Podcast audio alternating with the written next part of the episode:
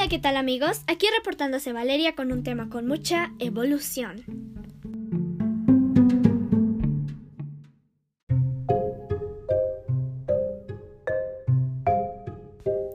En este podcast hablaremos sobre la evolución de los reproductores de música. ¿Qué les parece? Comenzamos.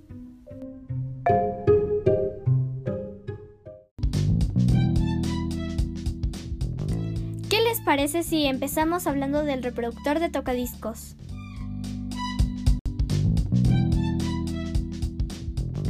Hablar de los tocadiscos es hablar de los fonógrafos, ya que estos han sido la evolución de este dispositivo inventado por Thomas Edison en el año de 1877. Mm, ¿Qué tal? Bueno, en 1925 hablamos de los más sofisticados, los automáticos, que eran capaces de mover el brazo por sí mismos, izquierda derecha. Ah, no, ese es mi brazo. Eh, estamos hablando de los brazos del reproductor de discos. Y si se ponían varios discos, también se reproducía automáticamente hasta terminar con todos. Varias desventajas de los tocadiscos es el desgaste del disco de vinilo, ya que la fricción de la aguja contra los surcos causa desgaste y hace que después de un tiempo el material sufra y suene diferente a cuando era nuevo. Y también el roce de la aguja provoca un siseo que hace que la reproducción no sea muy nítida, emitiendo crujidos y ruidos de fondo. ¿Y cómo olvidar el famoso Disco rayado, que era el típico fallo de la aguja que causaba la repetición de un seguimiento de la canción. También me platicaron que eran aparatos muy grandes y estorbosos. Y bueno, y la única ventaja que yo le veo a esto es que se podían reproducir los discos de vinilo. Como dato interesante, se fabricaron incluso para automóviles. Háganme el favor.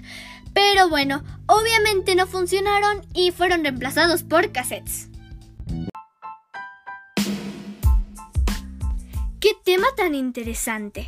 Y evolucionando aparecieron los reproductores de música llamados Walkman. El Walkman fue un aparato novedoso que solo servía para escuchar música, un producto joven y revolucionario. Era completamente portátil. Fueron dispositivos generalmente rectangulares con una serie de controles y a veces con una pantalla LCD monocromo para poder visualizar las funciones AM y FM, o sea, el radio. Y bueno, algunas desventajas eran que solo se podían meter cassettes y no CDs. Solo funcionaban con auriculares y siempre los tenías que tener puestos. Cuando se terminaba el cassette, tenías que regresarlo para volverlo a escuchar y eran muy caros. Y funcionaban con pilas. Y la única ventaja que le veo al Walkman es que cabía en el bolsillo. Pero, ¿qué son los cassettes? Bueno, los cassettes son cintas magnéticas que han sido un medio importante para la grabación de música, video y datos por décadas pequeñas cajas de plástico de forma rectangular que contienen dos bobinas con cinta magnética donde se almacenan los datos. Algunas desventajas de estas cajitas de plástico eran que al grabar varias veces la cinta y el audio se iban deteriorando y el sonido se distorsionaba. Se enredaban en los reproductores y cada día es más difícil encontrarlos a la venta. Y la única ventaja que le veo es que servían para hacer grabaciones de música o de voz. Eso sí, señores. Y por último... Ah, no, ¿pensaron que iba a terminar? Pues no apareció un dispositivo portátil que por medio de un rayo láser permite solamente la lectura del contenido del CD, transmite la señal hacia un conector de salida, es decir, los audífonos, y lee archivos de audio en formato CDA o MP3. Estamos hablando de los Dixman dispositivos generalmente circulares con una pantalla para leer las funciones y se utilizaba para utilizar música grabada en discos compactos de manera personal y portátil. Las tantas desventajas era que con el movimiento se brincaba la canción. Qué fastidio, ¿no? El reproductor de CD portátil tiende a consumir una cantidad bastante considerable de corriente por el uso del rayo láser y tenías que utilizar dos pilas AA y muy pocos modelos tenían para radio FM. Aquí solamente veo dos ventajas, que para acceder a una canción el láser va directamente a ella sin necesidad de pasar por todas las canciones anteriores, es decir, acceso aleatorio y era portátil. Señoras y señores, estamos por terminar con mi último tema, reproductores de MP3. El equipo de música más reciente y mejor conocido por la juventud. El MP3 es un formato de audio digital comprimido con pérdida en el cual se puede grabar o introducir información de audio, la cual es comprimida en una memoria. Pero ojo, ¿eh? que una vez comprimida no se puede recuperar en su forma original. Este equipo puede leer esta información debido al software, el cual transforma estos códigos durante la compresión en una señal eléctrica para poder ser escuchada y el formato MP3 se convirtió en el estándar utilizado para streaming de audio y compresión de audio de alta calidad. Oh sí, señores. De las muchas desventajas que le veo a esto es que el formato MP3 causa que la gente ya no quiera comprar los CDs, porque es más fácil bajar música de internet y gratis. La calidad del sonido no es buena, el volumen a veces sube y baja y suena a estática. Se pierden los derechos de autor y es ilegal por bajarla gratis. Algunas ventajas que le veo a esto es que es posible ajustar la cantidad de la compresión.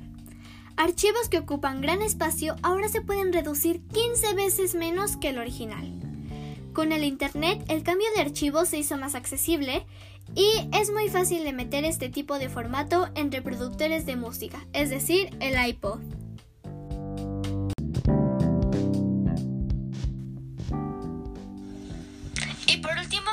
Entrevistaremos a mi abuelita Yoli.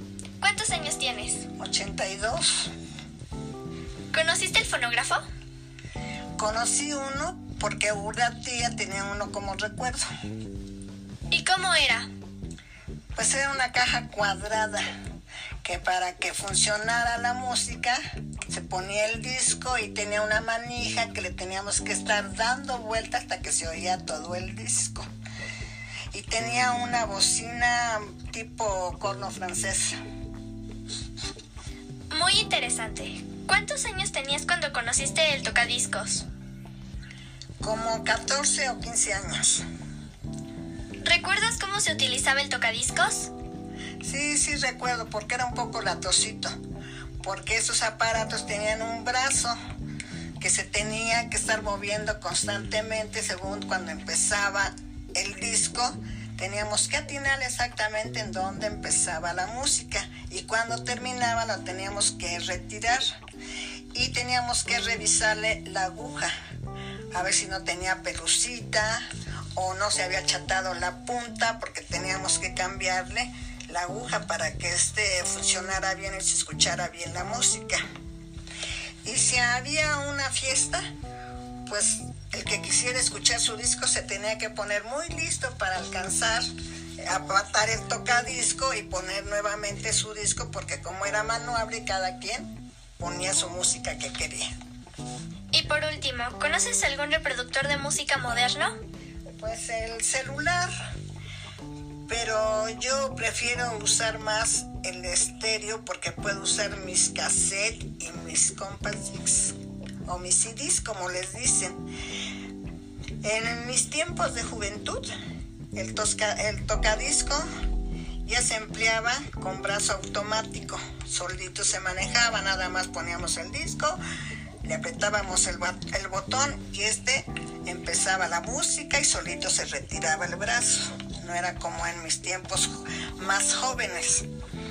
Y había discos muy grandes que se le llamaba de 78 revoluciones y también había otros pequeños como parecidos a los CDs y eran de 45 revoluciones y estos se colocaban sobre un cilindro.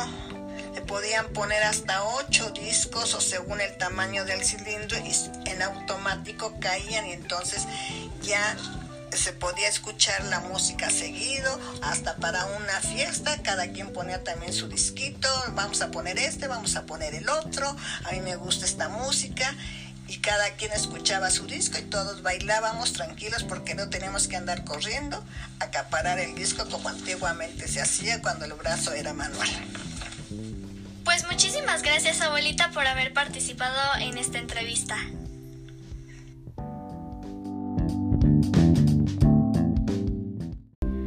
Muchísimas gracias también a mis radioescuchas. Espero que se hayan divertido.